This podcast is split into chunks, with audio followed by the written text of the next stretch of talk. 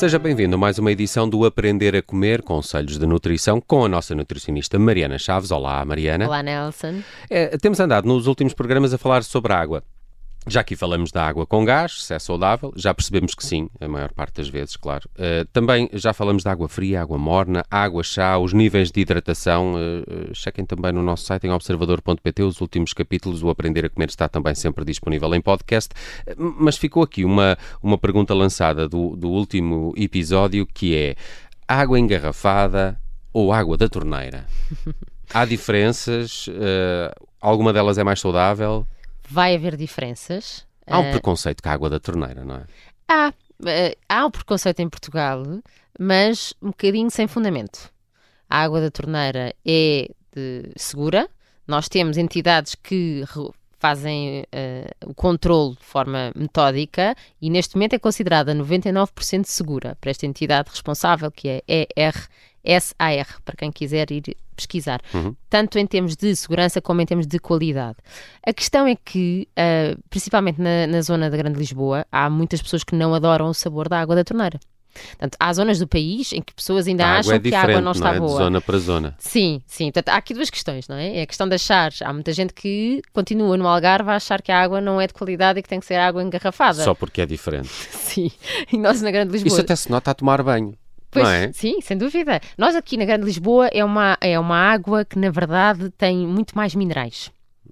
Pronto, que é uma chatice para os eletrodomésticos, vamos ser honestos. Para o chuveiro é uma chatice, ou seja, forma-se muito mais sais de cálcio. Calcário. Estraga, exatamente, okay. calcário. Estraga as máquinas de lavar uh, os pratos, estraga, estraga, pronto. Mas para nós... Nunca tinha pensado nessa associação com os eletrodomésticos. Sim, sim, sim, sim. Por isso é que muitas vezes tens avisos de acordo com a dureza da água, uhum, o que é que claro. deves fazer, pronto. Um, mas há aqui uma vertente na parte de nutrição que é o facto da água ser mais mineralizada dá um sabor diferente e uh, apesar desse sabor ser desses sais minerais, estamos a falar de cálcio, magnésio, sódio, potássio, eles conferem esse sabor à água e há pessoas que bebem menos água por isso. Um, e portanto, isso acaba por ser um problema, porque beber menos água é que não é a solução.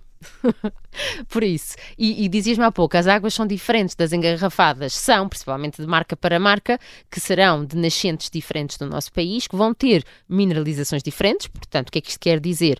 Em termos da composição dos minerais, as marcas vão diferir. E uh, aqui o que acontece é que, na verdade, devíamos variar, ou seja, ou nós bebemos a nossa água da torneira, que está tudo bem, eh, que é muito mineralizada, mas isso até é bom para nós.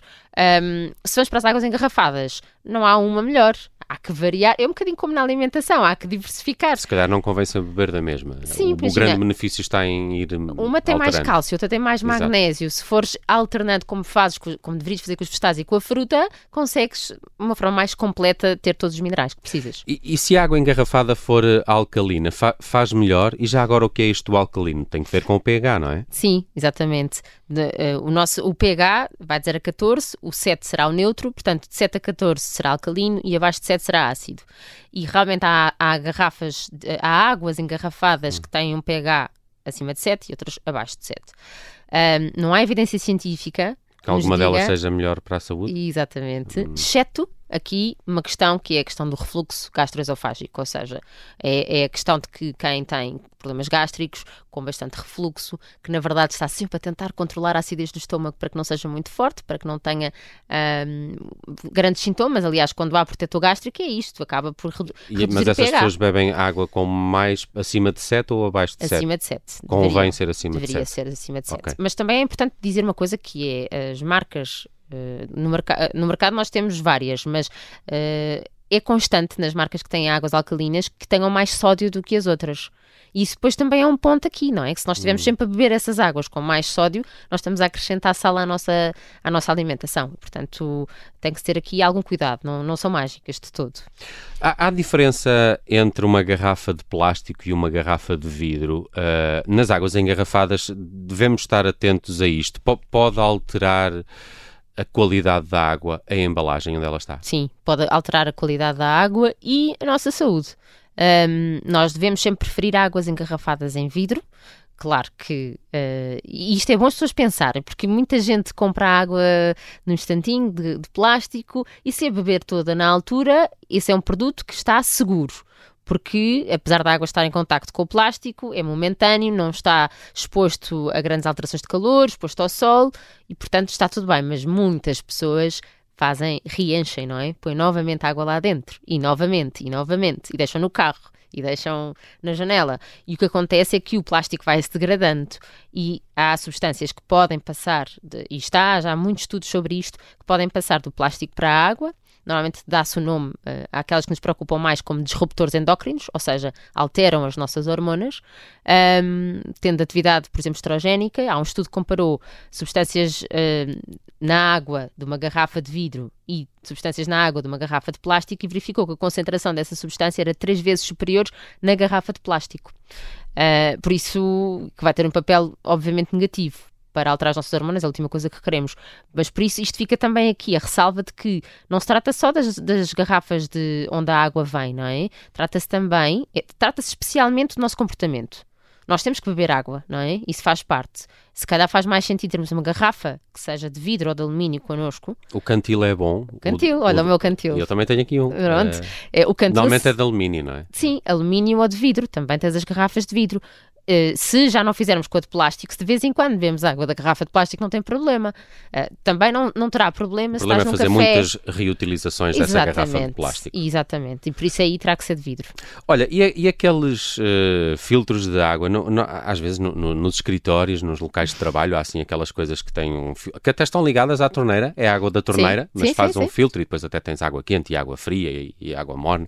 estes filtros de água que também se podem instalar em casa um, fazem, fazem sentido? Sim, tens esses que são os mais sofisticados e... Mas tu já disseste que a água da torneira é boa, porque é que vamos gastar dinheiro num filtro? Olha, a água tem que ser desinfetada com cloro e o cloro também dá sabor à água e, e um sabor desagradável. Uhum. E o cloro, por exemplo, para quem tem questões de tiroide, o cloro vai competir com o iodo.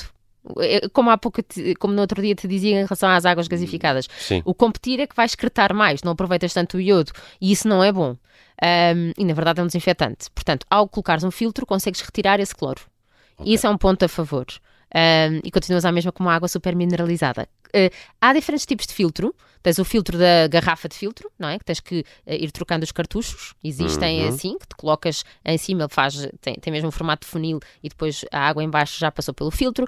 Tens filtros de carvão ativado que, que são, parece um pau de madeira, Sim. que depois dentro de uma garrafa ou dentro de um jarro e também acaba por co- conseguir captar este cloro e outros componentes da água. Há frigoríficos que têm um filtro, não é? Que dá para tirar água Olha, também. essa já não sabia. Isso não sabia que É tipo aquele frigorífico americano que tira gelo e, e que tira água fresca. E será que tem filtro lá dentro? É um filtro atrás do frigorífico, Pronto, estive, estive a confirmar. Perfeito. E, e, portanto, os filtros sei o que, é que, fazem... o, o que é que é o filtro. É uma espécie de esponja? te- tem, Não, tem- tem tem- químicos? Tem, eh, olha, este, este jarro, e de- por exemplo, e pode deve ser... ter uma duração, não é? Também. Tem, isso é importantíssimo. Este jarro posso dizer que tem o dito carvão lá dentro e, portanto, não só para a questão do cloro faz sentido, mas também nós temos eh, compostos que vêm nas águas, porque o facto que, que não queremos, eh, como arsénico e, e outros compostos eh, que são nefastos, mas que, que normalmente, eh, quando nós temos água da torneira, está garantido os níveis de segurança. O que nós falamos aqui é se quisermos ser perfeccionistas, não é? Se quisermos fazer uma limpeza total.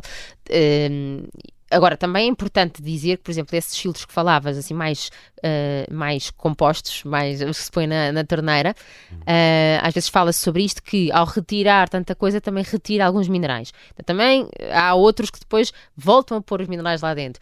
A questão é, os mais simples normalmente será para tirar eh, cloros e desinfetantes e, e substâncias mais tóxicas da água, e isso fará todo o sentido, e depois os outros também é um investimento diferente, tem que ter atenção se, se faz sentido eh, para essas pessoas. Muito bem, andamos ao longo dos últimos episódios do Aprender a Comer a falar de água. Já falamos de água com gás, da água ah, alcalina. Quanto é que devemos beber de água por dia? Tem todos estes episódios disponíveis nas plataformas de podcast e também no nosso site em observador.pt. Ficou alguma coisa por dizer, Mariana? Olha, queria só dizer uma coisa, que isto dos cartuchos é muito importante dizer isto, que é respeitem a validade do cartucho.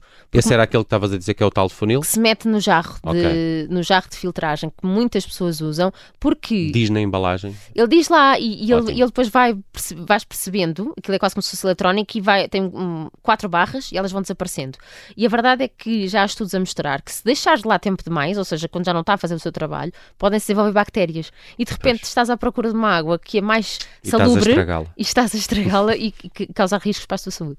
Muito bem, os episódios de Água no Aprender a Comer estão disponíveis também no nosso site em observador.pt. Uh, eh, acho que está de férias a tua newsletter, não é? Uh, uh, Chama-se Posso Comer, mas podem subscrevê-la. Eu gostei muito de, um, de, um, de, um, de, uma newsletter que fizeste aqui há dias, que foi os 5 melhores e piores petiscos de verão. Este é só um. Ah, e há um, um bom que era o Grelhados Vegetarianos. Também, também gostei desta newsletter da Mariana Chaves. podem subscrevê-la no nosso site em observador.pt e chama-se Posso Comer?